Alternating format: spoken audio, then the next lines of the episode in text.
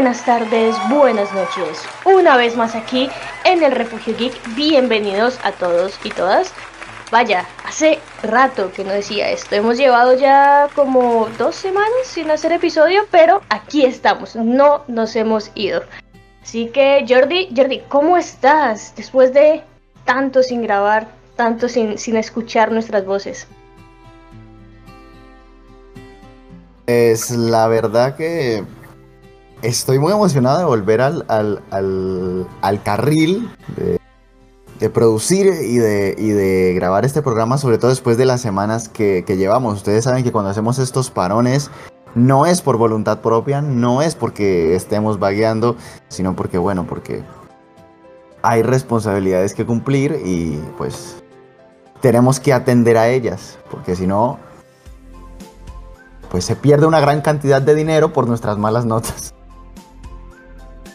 Exactamente, sí, hemos parado porque hemos estado en parciales, pero, pero regresamos, estamos aquí y vamos a hacer nada más y nada menos que el especial de Halloween, porque señores y señoras, ustedes van a estar escuchando este podcast más o menos el 31 de octubre, nosotros estamos grabando el 29 de octubre, eh, válgame Dios que nos vaya bien con la edición y podamos sacar esto a tiempo, pero sí, vamos a hacer el especial de Halloween el día de hoy, vamos mm, no un refugio chill como tal, si no conocen esa sección pueden ir a ver, eh, tenemos un refugio chill eh, en episodios anteriores, vamos a hacer un estilo refugio chill sobre Halloween. Así que, eh, sin nada más que decir, vamos a pasar a la siguiente sección.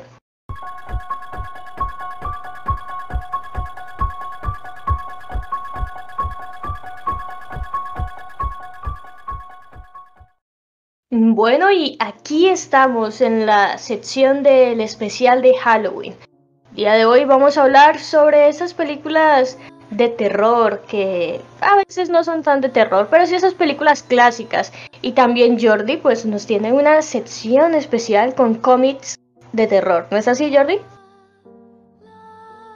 Y no solo de terror burdo, como lo llamo yo, porque el terror burdo es, se podría decir que lo que yo más odio, no porque me asuste, sino porque Simplemente lo veo innecesario, lo veo un poco eh, inútil, de verdad, en lo que a narrativa respecta. Por ejemplo, miren las películas de Viernes 13, por ejemplo, que hay 50.000, pero de esas 50.000 yo creo que las que tienen buena narrativa serán la 1, la 2 y la 3. Eh, entonces más bien voy a traerles cómics de terror y un terror muy especial. Terror psicológico en su mayoría, aunque también obviamente les tengo cómics de un terror convencional como para que no se vayan a ir diciendo, no, pues que este man me habla de terror verdadero, yo me quiero asustar, no quiero que mi mente se asuste, quiero asustarme. Bueno, pues también les traigo eso, mis estimados. Pero, vamos a hablar primero de lo que a la mayoría les importa, que, es el cine, porque yo, yo soy aquí un, difundidor, si esa palabra existe, o, un difusor del cómic, pero sé que no es la industria más apoyada. Sí, en la parte del terror son varias las películas que, nosotros tenemos para poder jactarnos de, tener sentimientos eh, como, no sé, ir a una sala de cine y tener esos gritos ahogados, esas risas nerviosas, sudores fríos, por ver que, no sé, se va a salir de la pantalla, qué fantasma que está apareciendo dentro de la película. Yo la verdad sigo sin entender eh, bueno, en mi caso yo no soy muy fan del, cine de terror, pero sí conozco del cine de terror porque por alguna u otra razón eh, esto dedicado a mis primos por parte de mamá que les encantan las películas de terror y siempre que hay un estreno de alguna de las películas de terror, ahí estamos. Siempre, siempre, y pues bueno, yo llevándole a ellos como la rienda, eh, termino viéndome los estrenos de películas de terror, así que así yo no quiera. Así que bueno, vamos a empezar con eh, el top de estas películas de terror. Que bueno, yo, yo diría que podríamos empezar con una conocida, bastante conocida, que es El Exorcista. Jordi, ¿tú has escuchado sobre El Exorcista? Seguro te la has visto, creo yo. El Exorcista es literalmente eh, la película que creó los clichés de las películas sobre espíritus, espectros y demonios. O sea, literalmente el exorcista es la meca de, ese cliché porque creó ese tipo de, producciones o ese tipo de, género eh, manejando a los espectros de esa forma. Sí, o sea, de hecho, hay, al ser un clásico, hay un debate hay un debate sobre si esta película de terror es una de las, de las mejores o no, porque como has dicho, eh, ha puesto como tal el ejemplo de cómo deberían de ser eh, una parte o un estereotipo de lo que se llaman películas de terror. Como tal, yo estoy hablando del Exorcista filmada en, en 1900, eh, sí, 1973, si no estoy mal. Me corrigen por si acaso. Y pues bueno, el sonido es bastante espeluznante. Tenemos una gran actriz, Linda Blair, inmensa eh, eh, inmensa en inmersa, inmersa como tal en su papel de, de Regan McNeil. Y bueno, este es un auténtico ¿no? De lo que viene a ser las películas de terror. Tenemos otra película de terror también por acá y es esta como tal la he visto en muchos memes yo creo que más de uno ha visto el meme de, de, Shining o del Resplandor. No sé, Jordi, si, has escuchado en Twitter, en Twitter de, deben de haber bastantes memes sobre esto. Sí, sí, obviamente sí. Aparte de Shining, eh, que tuvo una especie de secuela. Eh, bueno, no, no entendí realmente qué era pero la tuvo hace. el año pasado. El año pasado, Doctor Sueño. Una, secuela de, de, Shining. Pero es, es, otro de esos grandes clásicos. Es otro de esos grandes clásicos del terror. Eh, que se basan de cierta forma en una obra previa. En, un, en un libro. Sí, de hecho, bueno, aquí en, The Shining podemos ver la grandiosa actuación de Jack Nicholson, que pues que, se ha vuelto famosa, como hemos dicho. Y, como tal, esto, eh, muchos podrían llamar a, The Shining como una proeza técnica, formal y conceptual, que te sumerge en los grandes pasillos del Hotel Overlook, mientras, bueno, está este desquiciado Jack que te persigue eh, como en una pesadilla del más alto nivel. Esa parte sería respecto a The Shining, ¿cierto? Una clásica también junto con El Exorcista. Y ahora quiero pasar a una no tan, bueno, clásica, pero muchos, muchos la incluyen dentro del género de terror. Em, en mi caso, no sé, em, yo me asusto muy fácil.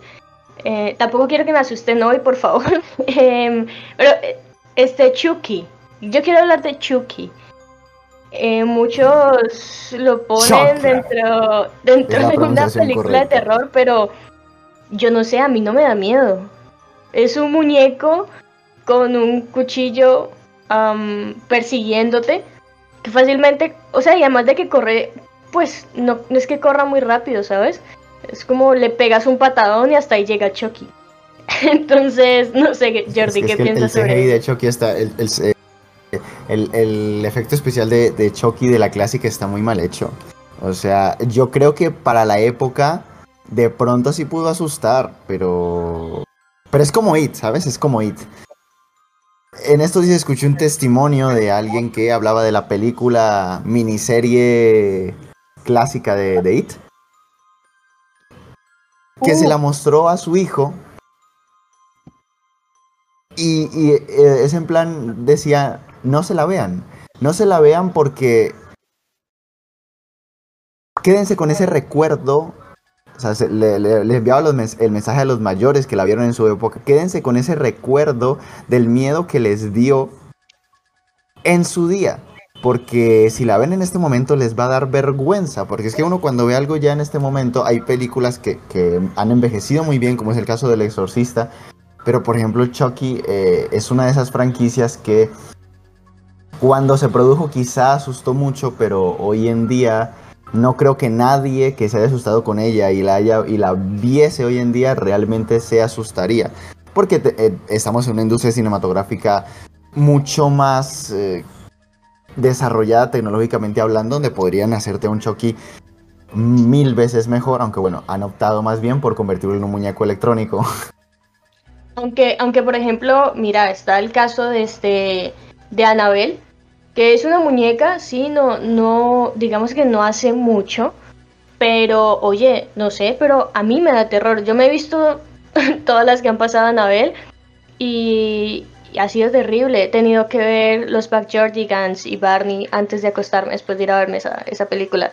Como tal, la muñeca como tal no tiene, pues yo diría que no, no son muchos los efectos que, que se utilizan, pero no sé, los planos, eh, la forma en cómo la ponen dentro de un contexto, no sé, en una silla, ahí sentada, nada más este moviéndose, le medio mueve un ojito, luego te la acercan, luego otra vez alejan y ay, es, terrible, es terrible.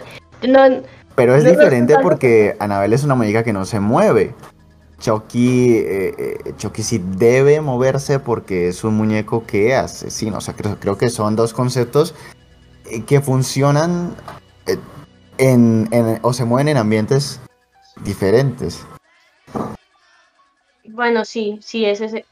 Sí, ahí sí tienes un punto que, que, que uno, Anabel como tal, está poseída. La muñeca no, no hace nada, sino que lo que hace es eh, quien ha poseído a Anabel. Y el Chucky es pues un muñeco asesino. Vaya, sí. Ahí sí te doy un punto, Jordi. Hay bastante diferencia en ello. Y bueno, yo creo que tocaste otra de las películas que pues salió hace poco, adaptación de un libro, ¿cierto? Que es It, La Cosa. Eh, esa película, mira, como te digo, yo no soy fan de las películas de terror, ¿cierto? No, no, no me gusta, mi género es más como pues acción, comedia, historia, historia romántica, bueno, eso. Em, pero creo que It ha sido la única película de terror que yo he dicho, vaya, me gusta. O sea, me gusta y de forma voluntaria me la vi. Me gustó, no sé, eh, la narrativa como tal.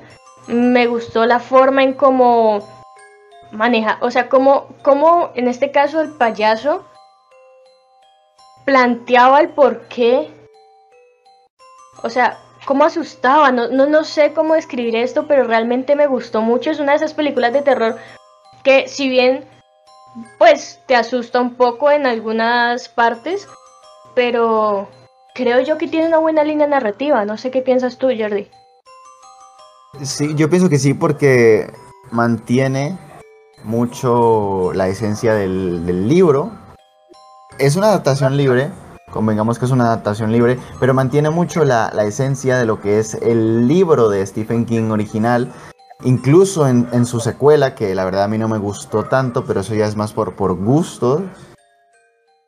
Incluso en su secuela mantiene un poco ese, ese ambiente que, Stephen King se encargó de, de crear en su libro original, ¿verdad? Porque Stephen King te crea un universo. Stephen King no crea a It y luego crea el cementerio de mascotas. No, Stephen King crea a un universo completo de monstruos. Entonces sabes que estás en manos de, un autor que sabe de lo que está hablando, sabe de lo que, lo que está controlando, por ello hace buenas narrativas. Y bueno, la película estuvo en manos de... Eh, ambas películas estuvieron en manos de Andy Muschietti director argentino que en este momento se encuentra dirigiendo The Flash. Así que ojalá que The Flash salga bien, porque con, It se hizo muy bien. The Flash con Elsa Miller. No, mira, sí, eh, yo creo que, por eso te digo, creo que a mí me llamó tanto la atención esa película que voluntariamente eh, me la vi, creo que, si no estoy mal, me la repetí dos veces, porque me gustó, o sea, me, me gustó, fue, fue buena. Eh, y bueno, ya ahora sí, cambiemos un poquito el terror del cual estamos hablando. Esta es otra película clásica, estamos aquí hablando de clásicos de terror y vamos a continuar con el siguiente clásico que es La Matanza de Texas o La Matanza de Texas, como le quieran llamar ustedes, de 1954. The Texas Chainsaw Massacre. Sí, la, película. la más clara y fiel representación de la crudeza sin tregua. La más clara y fiel representación de sangre por todo el lado. O sea, sálvese quien se pueda. Esto fue en los años ¿Estás segura? ¿Has visto, ¿Has visto Ash? O sea, bueno, ¿has visto más bien eh, Evil Dead? Em, no, ¿en español? ¿O eh, Evil Dead, pues no, es que fue traducida al español latino como El despertar del diablo, pero creo que todo el mundo la conoce como Evil Dead. Ah, no, entonces creo que no me la he visto. No, no me la he visto. No, pero es, bueno, pues ese sí es el, el, el, el año fue, en, la muestra de lo que es sangre por todo lado. ¿En qué año Evil Dead acaba de cumplir 40 años, Evil Dead. Este año justo acaba de cumplir 40 años. Pero entonces creo que, que salió, salió primero eh, esta sí, obviamente sí. esta salió primero. Claro. O sea, durante. A ver, durante. Es que durante los años 70, esto como tal fue. Diría yo algo nuevo. Algo que se ve en el cine salvaje, horripilante. Algo nuevo en el género de, de terror como tal. Especialmente, a ver. El estilo, como tal, como te he dicho, único. Y lo otro, pues, no sé, yo no me lo llevo muy bien con la sangre, ¿sí? Entonces, para mí, eh, tanto eso como hasta, ¿cómo es que se llama esa serie? Que, que la verdad no me acuerdo cómo es que, la de zombies, eh, que todo el mundo habla. Uh, The Walking Dead. The Walking Dead. The Walking Dead. oye, esa, esa es otra que... O sea, para mí, si hablamos de series, para mí esa es una serie de terror. A mucha gente le gusta, voluntariamente se ve la cantidad de temporadas. Es de survival horror, más bien, pero sí. Eh, sí, teóricamente cuenta como terror. A la mayoría de gente le gusta, eh, pero no, yo, yo la verdad no, no aguanto. No aguanto ni siquiera bueno, verme. Pues cuando, cuando lleguemos a mi, a mi sección, hay dos cómics que tampoco vas a aguantar leer. eh, probablemente porque, no sé, tengo como una vaina con los zombies. Entonces, eh, no, definitivamente no. Pero sí, a pesar de que creo que en esa no se ve casi sangre, nada más el hecho de que existan como disparos, mutilaciones, ese tipo de cosas, y que pues a mí me gusta el género de acción y eso, pero, pero no, eso es otro tipo, es otra pasada.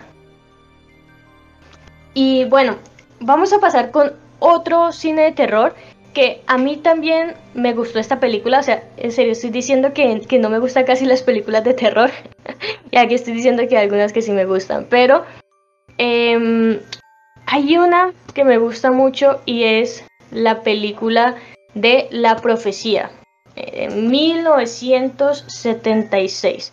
Como tal, aquí el personaje principal es una, pues una figura infantil, ¿cierto? Eh, tiene una de las mejores bandas sonoras del género como tal de terror. Y además de eso, este, bueno, la banda sonora eh, fue firmada por Jerry Goldsmith, que se llevó el Oscar a, la mejor canción por Ave Satani, que si no estoy mal es como, como alusivo a Satán, si no estoy mal. Jordi. Pues la verdad que de esta película no tengo ni idea.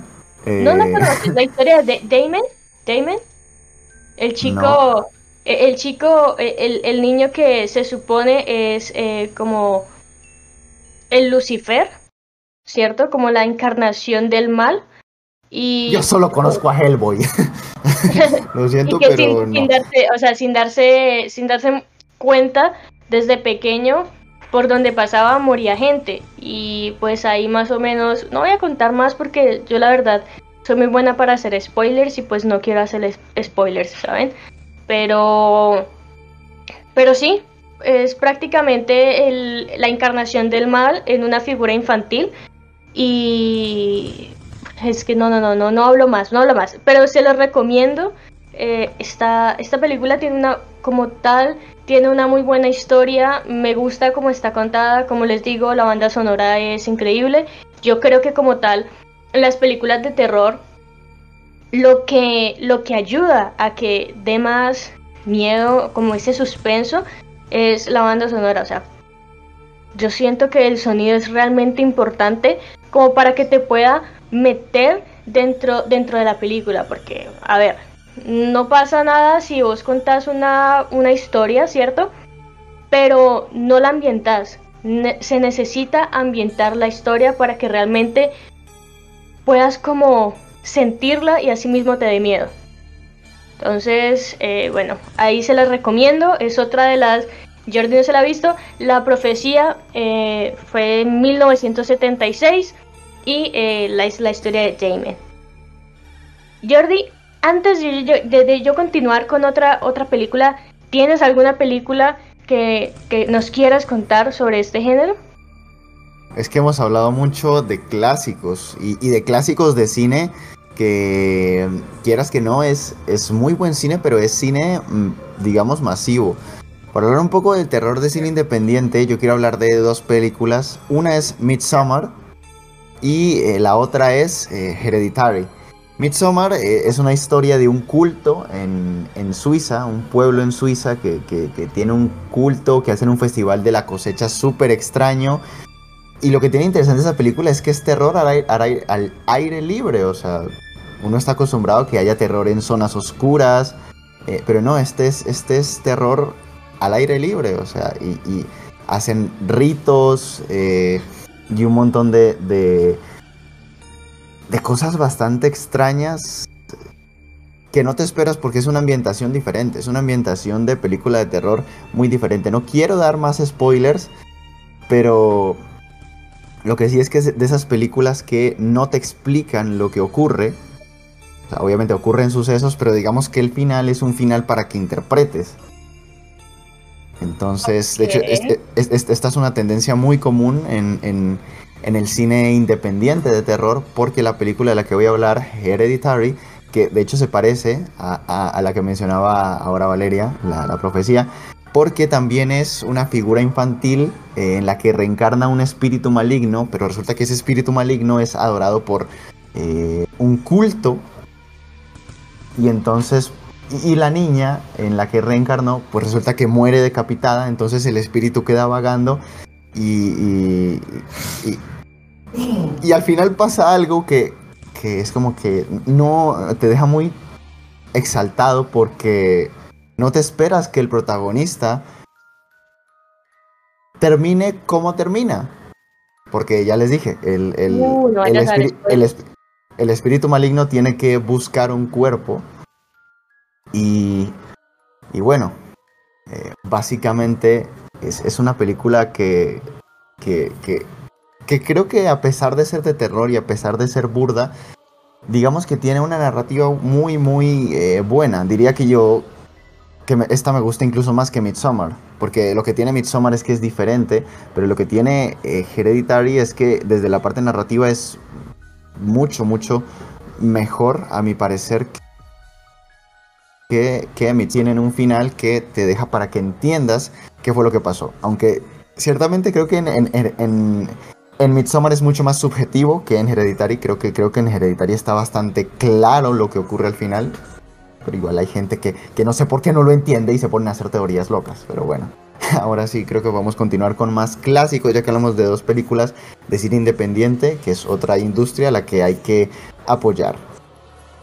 Bueno, pasando otra vez a lo clásico, ya dejando a un lado las dos películas independientes gran contribución de, Jordi en esta parte de las películas de terror. Un clásico de clásicos y que yo también estoy segura que Jordi ha escuchado y es Frankenstein, la adaptación de, eh, que se hizo en 1931 por James Whale. Este, bueno, esta es una de las cintas más icónicas de lo que tiene que ver con la con los monstruos, con la parte de serie de monstruos de Universal Pictures. Y bueno, esto es icónico porque, a ver, nosotros nos quedamos con la imagen, con la eterna caracterización de, Boris Karloff, si no se llama Karloff, como, como Frankenstein, o sea, incluso más icónica que, la que se hizo eh, más o menos por la misma época de Drácula. Esta es una de las obras maestras que nosotros tenemos y que yo podría considerar es que entra dentro de la categoría de terror. Frankenstein de, en 1931 que fue rodada y que fue dirigida por James Whale. Eh, Jordi, yo creo que tú has conocido, pues supongo, has conocido sobre Frankenstein, la película. ¿Fue dirigida por quién? Porque ahí se te James... Ah, ok, fue dirigida por James Whale. Si no estoy mal, se pronuncia Whale. W-H-A-L. James, James, Whale, ok. Para la gente que nos esté escuchando, si, si, a veces se le corta a Valeria o a mí, pues es que, bueno, yo en mi caso creo que se me corta porque eh, veo que el pin me, me, sube y me baja todo el tiempo acá en Discord.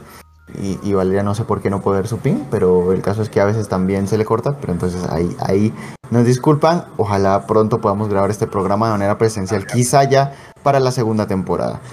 Eh, ahora, sí, aunque yo siempre he peleado con el hecho de que la película se llame Frankenstein, porque en realidad eh, el libro se llama El monstruo de Frankenstein, porque el monstruo no se llama Frankenstein, sino que Frankenstein es el doctor Víctor Frankenstein que crea al, monstruo. Pero bueno, esas son cosas que la gente que lee libros, pues a veces se enoja con las adaptaciones de las películas.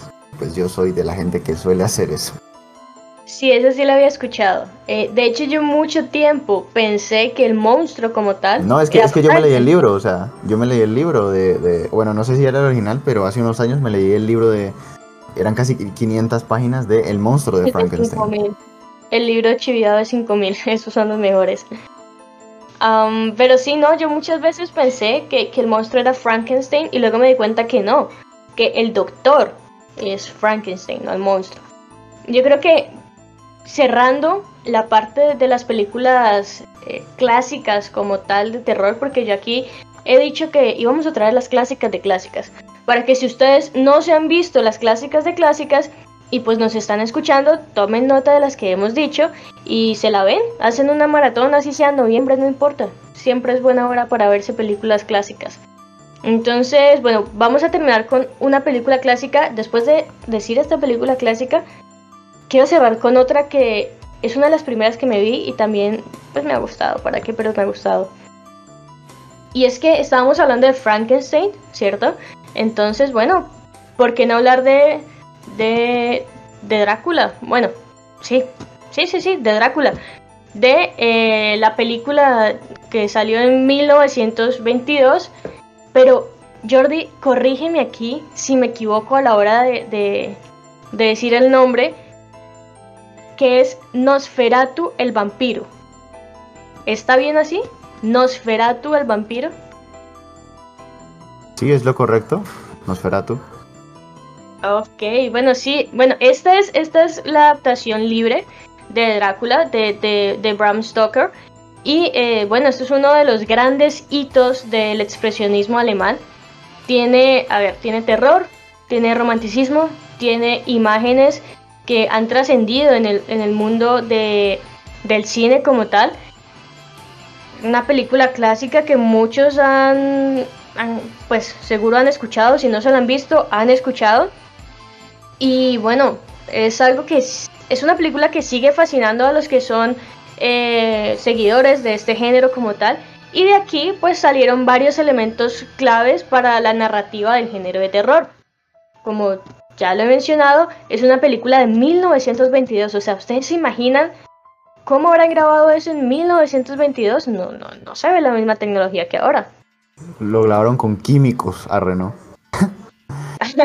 es que te acordás que antes eh, la fotografía eh, se, como que se exponía con una luz de calor y después a, base de unos químicos se creaba la fotografía. Sí, sí, no, yo me acuerdo que... Por, eso es el chiste. Yo, yo me acuerdo, ah, en, a ver, eso fue hace, hace cuánto. Yo fui como hace un año, dos años a Popayán. Popayán es una ciudad de aquí de Colombia, que pues también si no la han visitado, visítenla en Semana Santa. si son católicos, si no también, que es una festividad pues de aquí, de, de, la gente que, que, es católica.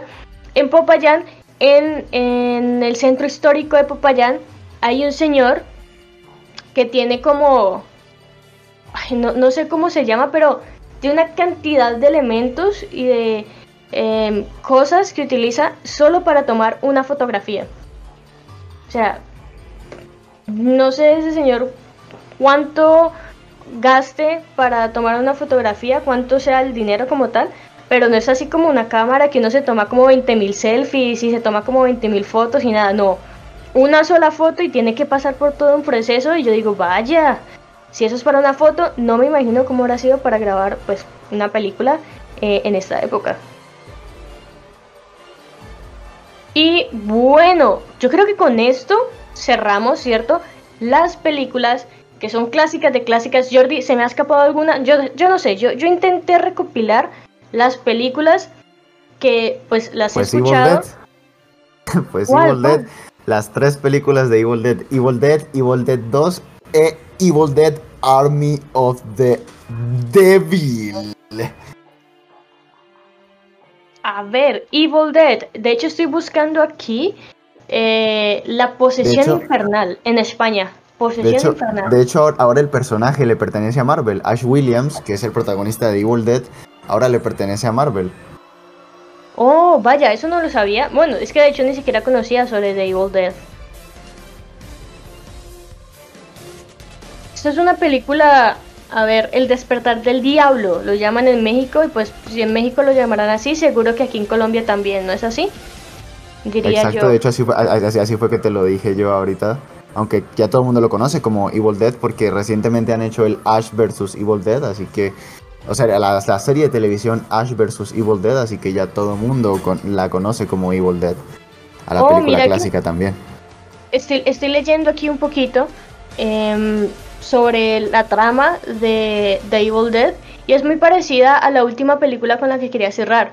O sea, un grupo de jóvenes eh, se va a una cabaña abandonada en el bosque, o sea, yo no sé a quién carajo se le ocurre como que, uy amigos, vámonos a una campaña, a, una campaña. No, no, no, es que, es que ese no es el problema, ese no es el problema, el problema es que llegas a la cabaña esta y resulta que empiezan a pasar cosas raras y a nadie se le ocurre irse.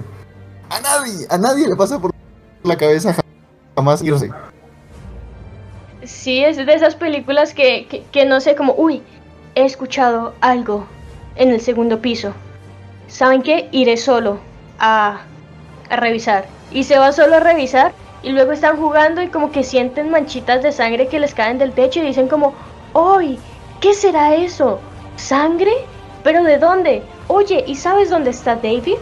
David, ¿estás por ahí? Oh, no lo encontramos. Vamos a ir por David. No, yo buscaré a David solo. Y se va a la mona. Y matan a la mona. O, o vamos a ir por David, pero todos separados. Exacto, pero separa, ¿por qué no nos separamos? Sí, es una buena idea, cada uno se separa. Entonces, eh, matan a la latina, matan al negro, eh, matan a la mona y queda la, la que es mestiza. Eh, ahí junto con el otro. Y vaya, son pues en este caso solamente sobrevivió Ash. Todos los demás murieron. Uno dice como, yo no sé, pero cuando uno se ve esas películas, yo soy de las que, vea, no se vaya para allá papito, véngase, no se meta por allá porque no son... No, uy, no tengo linterna, no importa, nos vamos hacia oscuras, no pasa nada. Yo no sé, pero yo o mis amigos no me iría a una cabaña abandonada. O sea, no mames, no mames, señores. ¿Qué es esa narrativa? Pero sí, bueno, dicen que es una cabaña abandonada en el bosque y que eh, son atacados por un espíritu un espíritu que fue despertado por los personajes. Es parecida a la que yo te iba a decir, Jordi, de, la casa de cera. No sé si has escuchado la casa de cera, ¿la has escuchado? Mm, no. Bueno, esta es una de las primeras películas que, que yo me vi como tal del género de terror. Bueno, junto con El Aro. Se me había olvidado hablar del Aro. El Aro fue la primera película que yo me vi. De hecho, y Viernes 13 yo ya la mencioné. Viernes 13 yo ya la oh, mencioné, así que pues para qué mencionarla. Pero no, el aro, el aro. Cuando yo me vi el aro, yo era. Pero el aro, ¿cuál? ¿La japonesa o la americana? No, creo que fue la japonesa. La japonesa es la original, ¿no? No sé si lo sabía. La japonesa. No, la japonesa. Es que yo me acuerdo porque eran de esos televisores que eran así todos grandotes, que la señal hacía para cuando se prendía. Y, mi tío estaba pasando canales, mi tío. eh, estaba pasando canales y yo iba pasando y yo como que vi a la muchacha del aro ahí como que se salía de un televisor y yo, no, quítala tío, por favor, quítala. Y mi tío como, ay, eso no da susto. Y luego llegaba mi mamá y, ay, sí, déjela. Entonces mi tío y mi mamá se quedaron ahí viendo la película y yo como, ay, changuitos, ay, ¿qué es eso? ¿Por qué tiene, por qué tiene todo el cabello en la cara? ¿Por qué no se le ve la cara? ¿Por qué está con una bata blanca? ¿Qué está haciendo? ¿Qué está haciendo? Eso fue, fue traumático, óyeme. Pero pues también el aro es uno de los clásicos. Pero lo que yo me refería, ya, ya después me salí como un poquito de tema de contexto, es, es, es este, la casa de cera. Me vi la casa de cera y lo que me parece, lo que me parece como interesante o intrigante es que, a ver, otra vez, de nuevo, la misma vaina. Hay un grupo de amigos que eh, se van a un pueblo eh, o sea, están un grupo de amigos, están como de excursión, eh, se quedan varados y dicen como, ay, pues nos quedamos varados, ¿qué hacemos? Entonces llega uno y dice como, ay, pues por aquí hay un pueblo y se van al pueblo. Pero lo que no saben es que es un pueblo fantasma, o sea, ellos van y como que nadie les responde como, hola, hay alguien aquí con vida, hola, y nadie le responde. Entonces se meten a las casas y ven que está la gente como, como si estuviera petrificada. Como niños viendo televisión, gente comiendo, pero petrificada. Y como, ay, Schumacher, aquí pasa algo raro. Hmm. Y eh, como tal se descubre qué es lo que pasa cuando cogen a uno y lo matan y lo convierten en cera. Prácticamente son, hay o sea, como tal la narrativa es que son dos hermanos gemelos que, em, si no estoy mal, los padres para castigarlos los quemaban con cera y ellos se quisieron vengar y convirtieron a todo el pueblo en cera. O sea, los mataban, los sepultaban vivos en cera. Y pues a mí me pareció bastante terrorífico porque es ese tipo de cosas que dice, cha, puede ser real, hay que tratar muy bien a la gente. Entonces, eh, sí, es una película de terror, pero más que todo es por el suspenso de qué le va a pasar a los personajes. No es así una de esas películas que uno diga, uff, no, la narrativa hmm, buenísima, los efectos increíbles. es más que todo como, no sé, ¿qué, qué le va a pasar al que se metió a la casa abandonada y el otro gemelo lo está persiguiendo y esto. Es más que todo como una serie de terror suspenso Mm, sí, más que todo eso. No, no, es tanto así como que diga, que no diga, la super narrativa. Pero es una de las que quería comentarles, pues aquí, porque uno, porque pues fue de las primeras que yo me vi. Y dos, porque creo que pues se la deberían de ver. Es una buena película como para pasar el rato. No como para decir, como les digo, wow. Como para pasar el noviembre sin ti. Exactamente. Para pasar el noviembre sin ti, después de haber escuchado unas rolitas de, de Sin Bandera, de Camila, de Rake, de esas que te ponen a llorar. ¿Pero vos crees que yo me deprima o qué? Después de escuchar este episodio, bueno, después de, sí, o sea, después de, de grabar no, porque no hay tiempo, pero después de escucharlo, de que esté publicado, sí hay que ir a, a deprimirse porque ya es casi noviembre.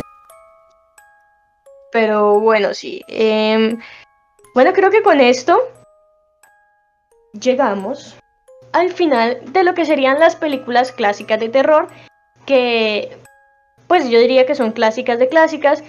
No he dicho más porque creo que nos extenderíamos un resto y sé que Jordi quiere hablar y va a hablar porque hace parte del programa del día de hoy sobre los cómics, porque esto es un refugio geek, aquí hay tema para todo, tema para largo, entonces nada Jordi, te dejo a ti ahora la conducción del programa.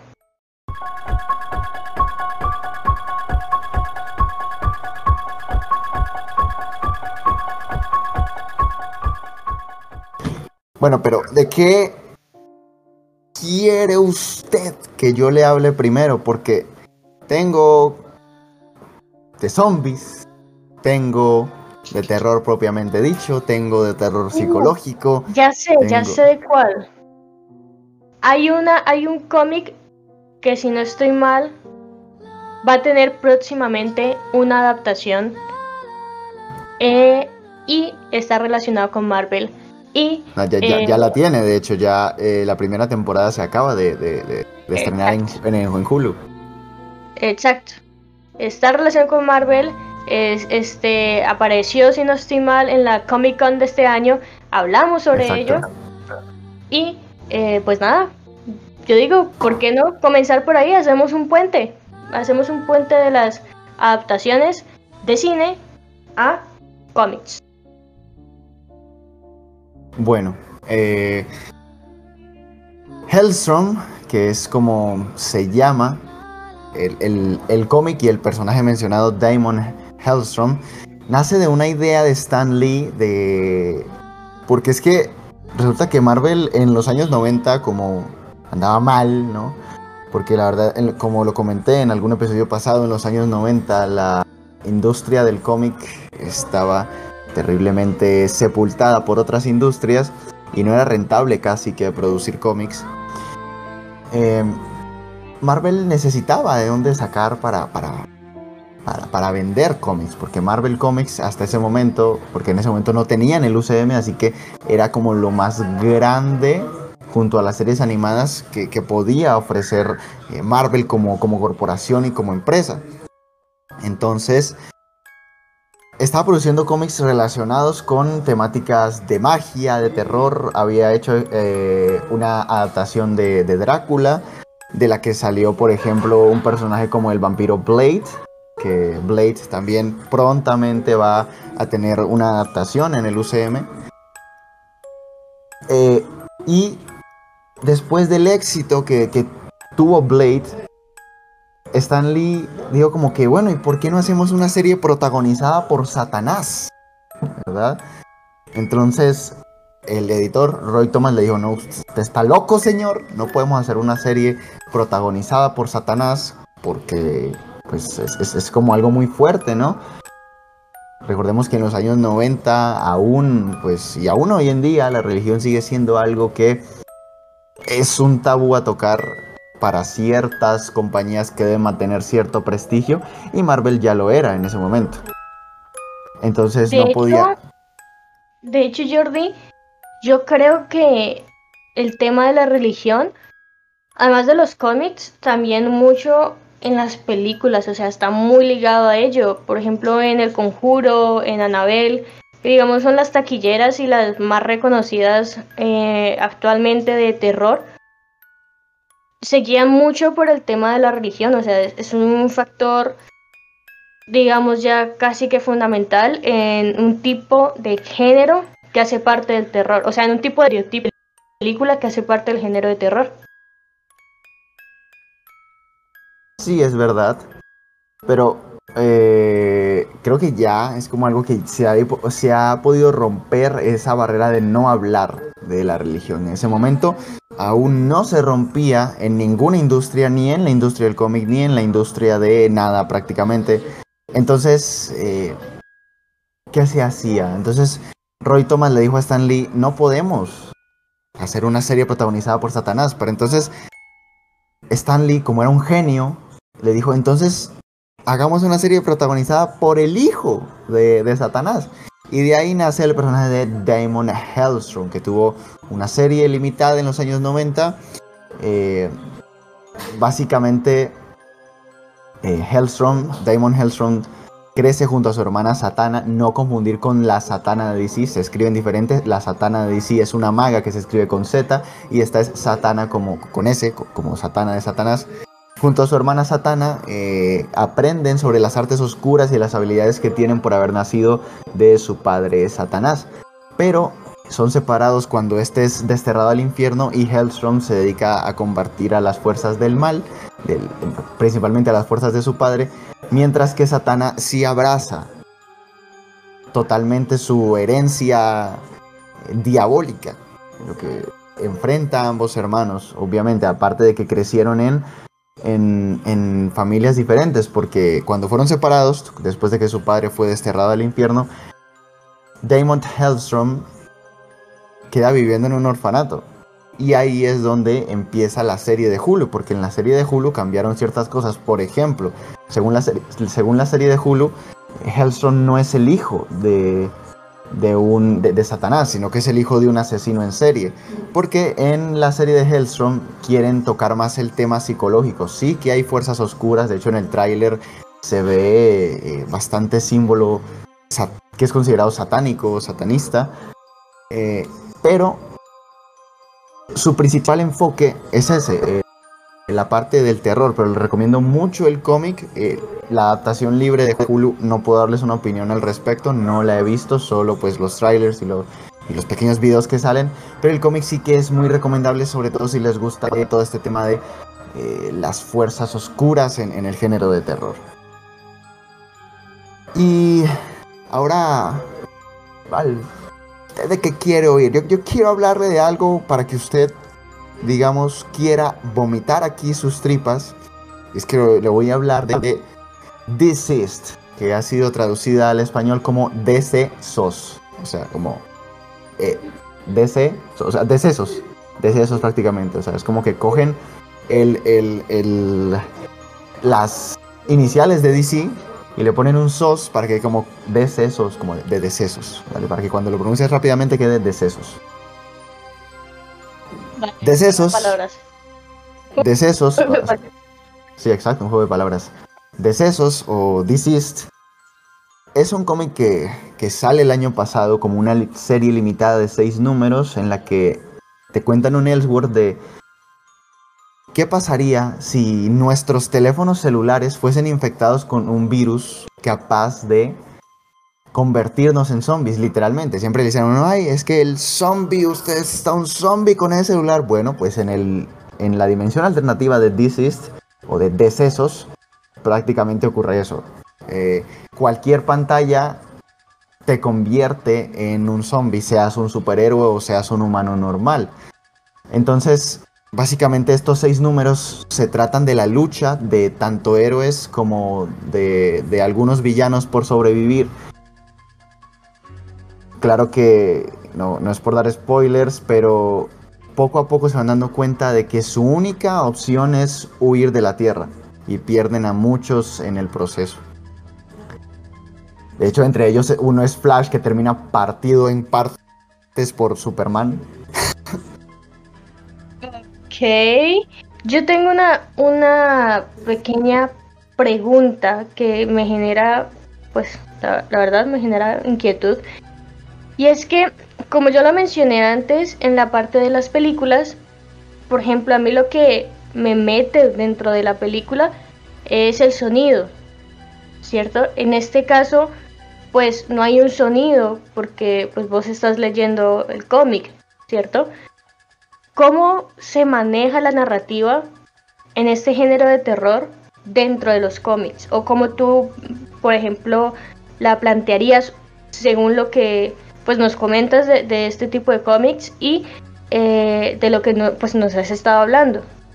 Pues el sonido sí que está presente eh, porque el cómic es un proceso mental. Tú el cómic no lo puedes leer como un libro. El cómic es un proceso completamente mental en el que tú recreas en tu mente mediante cada viñeta ese ambiente, por eso es necesario que el dibujo sea muy explícito, por eso es necesario que las onomatopeyas estén escritas de forma correcta, porque el cómic es un proceso mental en la que tu mente es la que se encarga de armar las viñetas. Las viñetas vienen armadas con todas las piezas y en tu mente eres tú quien las concibe y les da un sentido. El cómic es una experiencia de lectura muy distinta a la experiencia que, por ejemplo, puede haber en un libro cualquiera. No la estoy menospreciando, simplemente estoy diciendo que son experiencias diferentes. Pero, por ejemplo, a ver, sí, es como tal bueno, hasta de hecho uno de los libros también, también se imagina, a ver, se imagina, no, no sé cómo, cómo, pero como vos vas leyendo y tenés la imagen mental en la cabeza y es como si fuera televisión en la cabeza, algo así. Exacto, así más o menos es el cómic, solamente que lo que pasa con el cómic es que tú vas navegando entre viñetas y el paso del tiempo lo tienes que marcar tú mediante cómo lees las viñetas. Por eso es que un cómic no se puede, en un cómic no se puede cometer la semejante barbaridad de abrir una página y ver todas las viñetas, Porque... Porque, porque no, entonces porque pierdes la experiencia. Yo sé que a ti, por ejemplo, te gustaría, pero eh, en lo que es la experiencia de la lectura, eh, no es correcto hacer eso porque sería como si pudieras poner un capítulo de una serie y poner justamente la parte final antes de ver todo lo demás, que yo sé que a Valeria le gusta, pero por ejemplo para los lectores de cómics, y supongo que por eso yo lo extrapolé a las series de televisión, porque para los lectores de cómics eso es matar totalmente la experiencia de lectura. Y por ejemplo, si tuvieras que, bueno, yo creo que más o menos era la respuesta, pero bueno, no voy a cambiar, voy a cambiar la pregunta, no la he dicho, pero la voy a cambiar aquí en mi mente. Según tú, ¿cuál crees que da más terror? ¿Leer los cómics o ver como tal las películas de terror? Creo que son tipos de terror diferentes. Eh, y a mí personalmente, eh, ciertos cómics me han dado más miedo que películas de terror. Por ejemplo, Arkham Asylum, que lo mencionaré ahora, eh, creo que da muchísimo más miedo que muchas películas de terror. Eh, pero hay otros, por ejemplo, Deceased o Marvel Zombies. son cómics que no dan más terror que ninguna película de terror. O sea, cualquier película de terror te da más miedo que esos cómics, por ejemplo. Ok, entonces eso... Entonces es distinto. Ok. Bueno, ya, ahora sí, puedes continuar con, los cómics que, tienes para, para ilustrarnos el día de hoy. Vale, para la gente que le interese el universo de Decesos o de Deceased, eh, aparte del arco principal de seis números, como fue tan popular, ahora mismo eh, se han generado arcos diferentes. Por ejemplo, el primero en salir fue Deceased Unkillables o Decesos Inmortales o Inmatables, que eh, contaba la historia de los supervillanos sobreviviendo. Eh, o sea, era una historia que ocurría al mismo tiempo que la historia principal, pero con supervillanos y no con eh, los héroes principales. Luego teníamos This is Dead Planet, que cuenta día a día lo que pasaba, porque This is el original pasaba todo como muy rápido, aquí se centraron más en los acontecimientos. Y el siguiente es This is eh, no, más bien, el, del que estoy hablando es This is Hope at World's End o Esperanza en el fin del mundo. Y después está This is Dead Planet, que ocurre cinco años después, cuando los sobrevivientes vuelven a la Tierra porque creen que pueden encontrar una cura. Después tenemos Marvel Zombies, que mm, es prácticamente lo mismo que Deceased, solo que realmente Marvel Zombies salió primero. Marvel Zombies salió en 2005, pero realmente no hay mucha diferencia con, con. Solo que parece ser que DC va, a haber una cura, mientras que en Marvel Zombies realmente nunca la hubo y de hecho los zombies tienen como objetivo acabar con toda la vida, no solo en la Tierra, sino en el universo, los héroes zombies. Así que F por la dimensión de Marvel Zombies. Pero, Todos pongan F en el chat. Yo tengo otra pregunta. Pues me surgen preguntas que seguro a nuestros oyentes también le deben de surgir, y es ¿qué tanta audiencia tiene el género de terror en los cómics? Porque de cómics sabemos muy poco. Sé que pronto vamos a tener. Por muchos años fue el único género, el único año que seguía, el único año, el único género que seguía vivo. Porque eh, después de que terminó la Segunda Guerra Mundial, por ejemplo, el cómic de superhéroes empezó a bajar eh, ventas. Ya hablaremos de eso en, en otro episodio, pero empezó a bajar mucho de ventas y los cómics que surgieron fueron los cómics de terror, que eran los más audiencia tenían y, se quedaron, y el género se quedó. Eh, entonces, realmente eh, fue por muchos años el único género vigente, el único género, el género más fuerte, el género con más audiencia en, eh, en los cómics, hasta la Edad de Plata cuando en 1956 aparece Showcase 4 con Barry Allen que revive el género de superhéroes. Pero por muchos años, estoy hablándote desde 1946 hasta 1956, que eh, el género de terror fue el más popular, el con más audiencia y con más ventas. O sea, toda una década del género de terror dominando dentro de los cómics. Bueno, yo creo que esto de los cómics lo vamos nosotros a profundizar más y espero que ustedes que nos estén escuchando estén pendientes porque pronto, pronto, estoy casi que segura, se vendrá un episodio en donde nuestro queridísimo conductor, Jordi, pues nos va a ilustrar mucho más sobre este mundo que en mi caso me genera bastantes preguntas y pues que, bueno, algunos de ustedes también eh, estarán intrigados al respecto. Así que Jordi, ¿tienes más, más cómics de terror para, para ilustrarnos el día de hoy? Tengo una trilogía.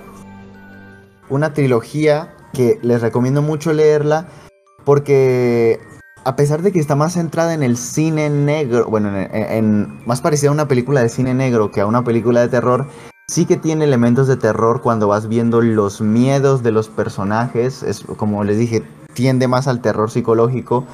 Y es, la, es, una trilogía en la que seguramente va a estar muy, muy, muy basada eh, la, película de, Batman de Matt Reeves. ¿Vale? Con, con Robert Pattinson. Es una trilogía de cómics el primer cómic que se publica es Batman El Largo Halloween, que básicamente es durante los primeros años de Batman eh, una serie de asesinatos de un asesino llamado el Holiday que mata en cada festividad, empieza matando en Halloween y es capturado en el, casi en el siguiente Halloween, por eso se llama El Largo Halloween. Eh, después sigue el cómic eh, de Catwoman, Si vas a Roma, que es eh, un cómic eh, donde, porque en el largo Halloween nos es presentada Catwoman por primera vez junto a Carmine Infantino. Digo, Carmine Falcone, perdón. Carmine Infantino es, el, creador de Flash, Carmine Falcone, el mafioso Carmine Falcone. Y aquí se nos profundiza más en el personaje de Catwoman y en la psicología del personaje. Y todo eso termina con Batman Dark Victory o Victoria Oscura, que ya es eh, totalmente centrada en lo detectivesco y en lo terrorífico. Y sí que ya. Pero obviamente para entender Dark, Victory habría que leer los dos cómics anteriores que son El Largo Halloween y Si vas a Roma. y como les digo, les recomiendo tener leída esta trilogía antes de que se estrene la película de The Batman porque seguramente van a encontrar muchas referencias a ella dentro de la película de The Batman. Yo creo que no hay nada más chévere que, que, poder encontrar referencias en una película de algo que no sabe. O sea, de un libro, es como, yo sé, yo sé, yo sé, y no quiere comentarlo con alguien. No sé, se me vino a la mente. sí, seguramente hablaremos de esas referencias si es que aún este podcast sigue vivo en el 2022 cuando se estrene la película. Por supuesto que sí, ya mm, estoy segura que, a ver, tendríamos por ahí nuestra tercera temporada de, del podcast. Ahora vamos a hablar de eh, el cómic de Swamp Thing, la etapa de, de, Alan Moore. Alan Moore, un gran escritor, conocido por escribir Watchmen, conocido por escribir The Killing Joke o La Broma Asesina, y redefine al personaje de Swamp Thing, porque Swamp Thing fue de esos personajes que nació durante ese tiempo donde el género de terror predominaba en los cómics, pero por muchos años estuvo sin eh, reaparecer. Luego llega... La broma, la broma asesina es, es el cómic, aquí una pequeña historia, que, dejaste ir, o ese fue el que compraste al fin. Lo siento, es que soy muy mala con, con, los nombres. Sí, fue, fue ese el que, el que compré físico, lo tengo por acá de hecho. Sí, Jordi me envió un como un unboxing del, del, cómic como tal. Que las páginas son negras, ¿no? Que es algo diferente, me contabas sobre la ilustración. Sí, es, es, la, es la edición DC Black Label o DC Etiqueta Negra de la biblioteca DC Black Label. Sí, ¿para qué? Pero yo alcancé a ver más o menos lo que es la portada y wow. Una portada 10 de 10. Es de tapadura y eh, bueno, como ha dicho Jordi, es una edición diferente porque las, bueno, las hojas como tal son de color negro. No he visto, o sea, no alcancé a ver muy bien como tal las ilustraciones, pero pues Jordi estaba recontra emocionado por obtener ese, ese, cómic en, físico y en el unboxing se, en el unboxing no, en una nota de voz que, que me envió cuando le llegó. Eh, me acordé de ello y pues nada, quería contar la historia aquí porque estamos haciendo como medio estilo chill, entonces ya, eso es todo. Lo siento por interrumpirte, continúa. Vale, eh, entonces Alan Moore retoma el personaje de Swamp Thing durante la invasión británica del cómic, que ya hablaremos qué es la invasión británica en, nuestros episodios dedicados al, al mundo del cómic, a la industria del cómic y a las distintas épocas de los superhéroes. Ya hablaremos de qué es la invasión británica porque ahí salieron obras como The Dark Knight Returns, Sadman, eh, Watchmen del mismísimo Alan Moore.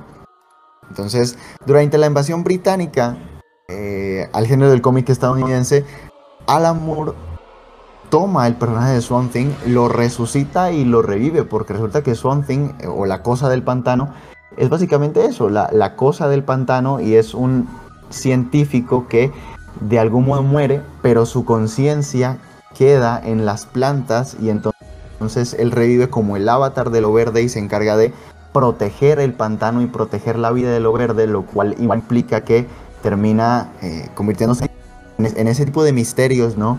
Que quedan como que hay el monstruo del pantano. Pero detrás de eso hay toda una historia mucho, mucho más eh, fuerte. Y de hecho, para la gente que haya visto la serie de Swan Thing que se canceló, eh, la serie de Swan Thing de DC Universe que salió el año pasado y quedaron con ganas de más con esa primera temporada que se canceló, pues bueno, pueden leer esta etapa de Alan Moore y les aseguro que van a quedar encantadísimos con eh, el terror que nos representa Alan Moore, porque no solamente el terror que la cosa del pantano inspira, sino el terror que la propia cosa del pantano siente por el daño que le pueden causar los humanos. Es, es bastante curioso. Para terminar, eh, voy a hablar de... Tenía más historias preparadas para hablar, pero quiero terminar con dos que son infantables, infaltables, la verdad, que son Batman Arkham Asylum de... Eh, ¿Cómo se llama este mes? Se llama Grant Morrison. De Grant Morrison, gran autor. Y Valeria, ¿qué pasaría si Batman fuese el atrapado y no los villanos. ¿Mm? ¿Cómo así? ¿Cómo te imaginas que sería eso?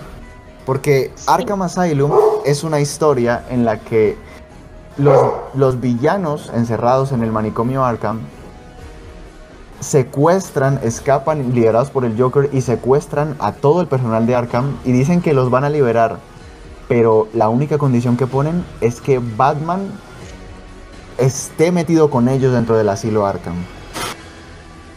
Que Batman se entregue, o sea, que los, villanos estarían en la prisión solo si Batman está con ellos. ¿Eso es? Exactamente.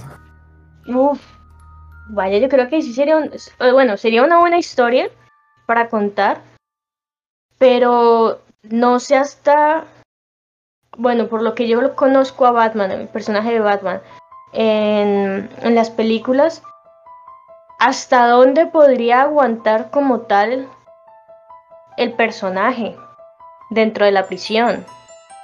Bueno, ese, es el, ese, es el, chiste, porque resulta que durante toda una noche Batman se encuentra atrapado dentro del asilo Arkham siendo acosado por todos sus villanos y enfrentándose a sus mayores miedos. Porque ¿qué pasa cuando? Porque se supone que Batman debe aterrorizar, pero ¿qué pasa cuando es Batman el aterrorizado? o sea, cualquiera se asusta. Si el, icono, si el icono que debe asustar es el asustado. Me acuerda mucho a la, a la parte en donde Oliver Queen eh, bueno, en Arrow, que es el que personaje que Jordi me ha dicho que en la adaptación de la serie como tal, pues tuvieron algunas, sacaron algunas cualidades y cosas de, de Batman, del cómic, como tal, del personaje del cómic. Sería algo parecido a lo que le pasó a Oliver Queen en Arrow, que pues eh, quedó junto con los criminales que él había encerrado. Y si, o sea, si bien se vio que que al principio estaba como duro, o sea que, que realmente seguíamos viendo un, Oliver Queen a un Arrow eh, estable, fuerte.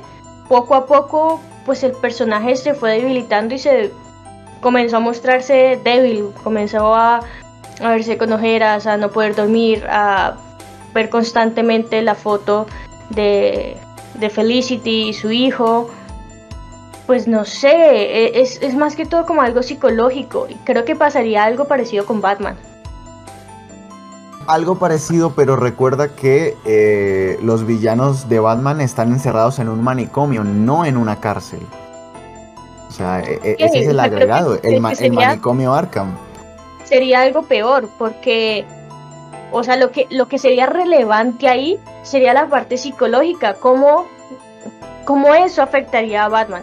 Porque, pues bueno, sí, es verdad lo que dices, no es lo mismo una cárcel que un manicomio.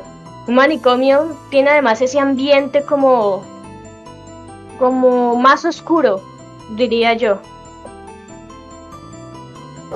Sí, más oscuro y sobre todo recuerda que tenemos ahí a villanos como el espantapájaros que es capaz de manipular los miedos de cualquiera. Tenemos ahí al Joker, tenemos ahí a, dos caras. Realmente eh, eh, es... Y, o sea, toda la historia ocurre en una noche. Toda la historia ocurre en una noche. Bueno, sí, si la historia ocurre en una sola noche, yo supongo que la narrativa psicológica que te meterán es bastante fuerte, creo yo. Bastante porque a Grant Morrison le gustaba mucho escribir estas, estas tramas súper fuertes. Eh, entonces, es, es, una locura bastante grande y un terror psicológico muy fuerte porque se supone que tú conoces a Batman como el fuerte, el que inspira miedo. Pero en este, durante todo este cómic, obviamente hasta el final, que logra liberarse y volverlos a encerrar a todos, porque pues obviamente cualquier cómic de Batman tiene que lograr acabar así. Pero cuando es Batman quien durante todo el cómic está asustado, quien se siente inferior, es, es, fuerte, es fuerte. Y bueno, quería hablar de Batman, de Batman condenado, pero, pero no sé si pueda, no sé si el tiempo nos dé para hablar de Batman condenado. No, yo creo que sí. Una última, una última, que estoy segura que con esa última historia que nos has contado de, de, Batman en el manicomio, a la gente le estará interesando un poquito más los cómics. Así que dale, una última, como, como ñapa, como decimos aquí en Colombia. Una última. La última, y ya. Que es Batman condenado. Vale, Valeria, pues el Joker está muerto. El Joker está muerto y pues no hay ninguna duda.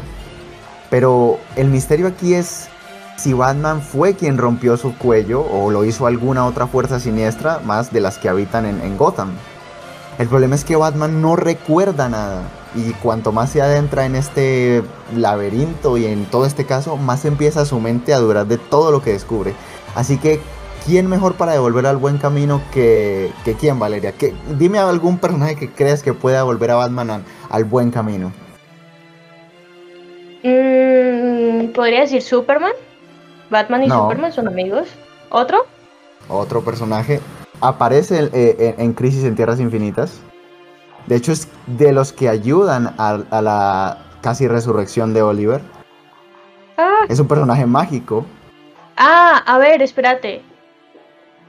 Ay, no, no creo. No será, a ver, personaje mágico puede ser este, ay, el que le ayudó a Oliver, se me olvidó en este momento. Em, que ayudó a Oliver a salir de la isla, le, le puso como un signo. Ay, no me acuerdo, no me acuerdo, bebé. Vale, John Constantine. Constantine, eso. Constantine estaba pensando en Constantine, pero no me, o sea, no me, no me acordé, no me acordé como tal de, de, Constantine. Iba a decir que, fue el que, pero es que tampoco sé pronunciar muy bien el, nombre de, del actor que hizo a John Constantine antes de el que, este Matthew Reeves, creo. Creo que es Matthew antes, antes de, eh, o sea, tú estás hablando de Kenny Reeves. Eso, es que Matthew, Kanye, Reeves, lo siento, no soy buena pronunciando eh, esos nombres. eh, sí, él, él, no es Matthew, perdónenme la vida, no es Matthew. Es como lo ha dicho Jordi. Sí, él. Solamente que... Keanu Reeves es, básicamente la, figura más eh, amada de la cultura pop o de la cultura geek, o sea. Es que por eso mismo, cuando hay un personaje que es así como wow, bueno, a excepción de Robert, Downey Jr., que ese siempre ha sido mi crush desde el 2010. Este, cuando veo un personaje así, no sé, yo casi no le presto atención, además de que como que veía que estaba difícil pronunciar el nombre, entonces tampoco, Pero sí, sí me acordé que, que hicieron en la Comic Con, de hecho, tuvieron un panel. Eh, sí, pero aquí en el Arrowverse es interpretado por Matt Ryan, que es el verdadero Constantine, porque Keanu Reeves es un gran, un gran actor, pero no es Constantine. Matt Ryan es nuestro Constantine.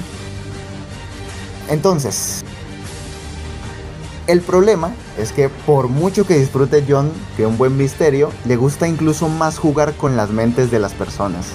De modo que con la ayuda de John, el hombre murciélago va a investigar los peores rincones de Gotham y, averiguará la verdad sobre quién mató al Joker. Esta es una historia eh,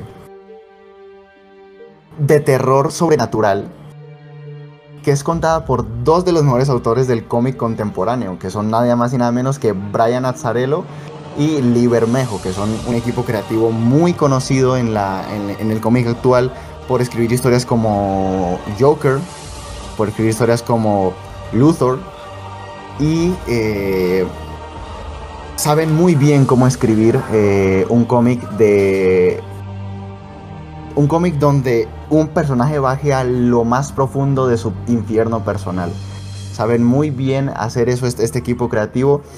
Así que la verdad se los recomiendo, sobre todo si les gusta eh, John Constantine, un, verdadero John Constantine. Y, si les gusta Batman, eh, es algo que no pueden dejar de leer.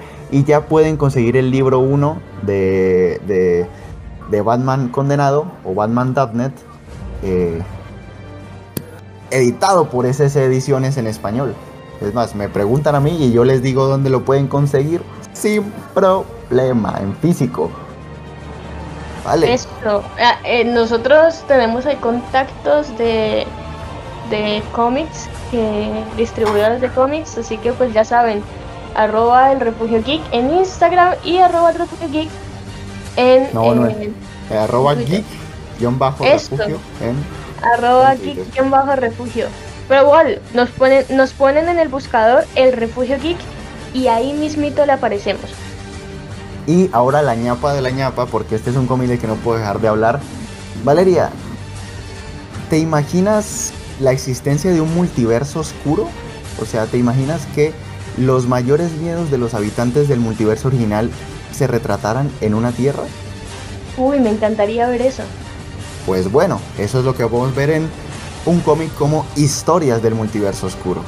Resulta que hace un par de años eh, DC hizo un evento llamado Dark Knights Metal o Noches Oscuras Metal, en donde se reveló la existencia de un multiverso oscuro que estaba compuesto por los miedos de las personas que vivían en el multiverso original. Entonces ahí tenemos las historias más conocidas del universo DC, pero... O sea, mal, o sea, hechas mal. Tenemos historias como por ejemplo The Blackest Night, que The Blackest Night es una historia que de por sí ya en el multiverso original fue una crisis muy grande, pues aquí terminó peor. Eh, tenemos historias como la muerte de Superman, que termina peor, o sea, si ya la muerte de Superman fue malo, o sea, malo me refiero a, no narrativamente, sino malo a, que fue una desgracia para el, para el universo DC, aquí es peor. Eh, imagínate cualquier historia del multiverso DC que haya sido una crisis o que haya sido un evento importante, pero vuelta peor. O sea, de hecho, este diciembre van a sacar más historias de multiverso oscuro y entre esas va a estar Crisis en Tierras Infinitas. Si en Crisis en Tierras Infinitas ya se destrozó el multiverso, ¿cómo puede ser peor? O sea, ¿cómo puedes hacer Crisis en Tierras Infinitas como algo más desastroso de lo que ya fue en el multiverso original? Eso lo descubriremos en el cómic que estás mencionando vaya, y eso es una historia buena, o sea, a mí me llama la atención leer sobre un multiverso oscuro. ¿Para qué? Pero sí, porque siempre uno quiere saber, bueno, ¿y qué pasaría si? Y tener, digamos, la oportunidad de tener una historia oficial de qué pasaría si, yo la tomo. Exacto, y, sobre todo eh, esa historia de bueno, y si nuestros miedos se materializaran, o sea, ya no fueran simplemente el miedo que tenemos en la mente, en la psicología, sino que se materializan en todo un mundo que está destinado a desaparecer porque es un miedo inestable, porque los mundos del multiverso oscuro están destinados a, son tierras que están destinadas a colapsar sobre sí mismas, a desaparecer, porque esos son, son miedos. O sea, son tierras que representan miedos. Es un terror diferente, pero que igualmente, como ha dicho Jordi, vale la pena leer y conocer. Abrir nuestros campos, además del cine, también tenemos los cómics, como lo ha dicho Jordi, y qué buenas historias nos has traído. Y bueno, pues por aquí eh, hay muchas más historias de las que hablar, pero Halloween 2020 no es el único. Aunque qué tal que sí, qué tal que seamos una tierra del multiverso, seamos una tierra del multiverso oscuro destinada a desaparecer gracias al COVID. ¿Qué tal que alguien del multiverso real tuvo el miedo de una super pandemia y, con eso, con eso sí nos estás metiendo terror, Jordi, por favor, no nos metas terror. Sabemos que es el especial de Halloween, pero no nos metas terror. Bueno, gente. Eh, Halloween. Halloween, Halloween, o sea, bien lo rápido que se está pasando el año. Ya casi vamos a poner el equipo con la música de diciembre. bueno, muchachos, muchachas, oyentes, muchísimas gracias por haber llegado hasta aquí, por habernos escuchado estos minutos, haber escuchado nuestras historias, haber escuchado pues el contenido que les tenemos nosotros preparados y pues gracias por habernos esperado. La verdad, mm, en mi caso ha sido genial volver a grabar un episodio de Refugio Geek después de dos semanas. Y vaya, yo creo que con esto terminamos. Y Jordi, ¿cuál es la mejor forma de cerrar cualquier episodio de el mejor podcast geek? Pues que ya se viene diciembre. Mentiras. Bueno amigos, eh, la verdad que un placer haber estado con ustedes, nuestros estimados oyentes. Y pues lastimosamente aquí se nos termina el tiempo. Vayan a celebrar Halloween con mucho cuidado. No se los vaya a robar una bruja. No vayan a causar que el multiverso oscuro colapse sobre nosotros. Y pues nada, no vayan a cabañas abandonadas en el medio del bosque que parezcan que se van a caer cuando pongas un pie en ellas. Por favor. Para cerrar un podcast, tienen que cerrarla así. Hasta la próxima. Ya, ya, ya noviembre, ya se viene diciembre.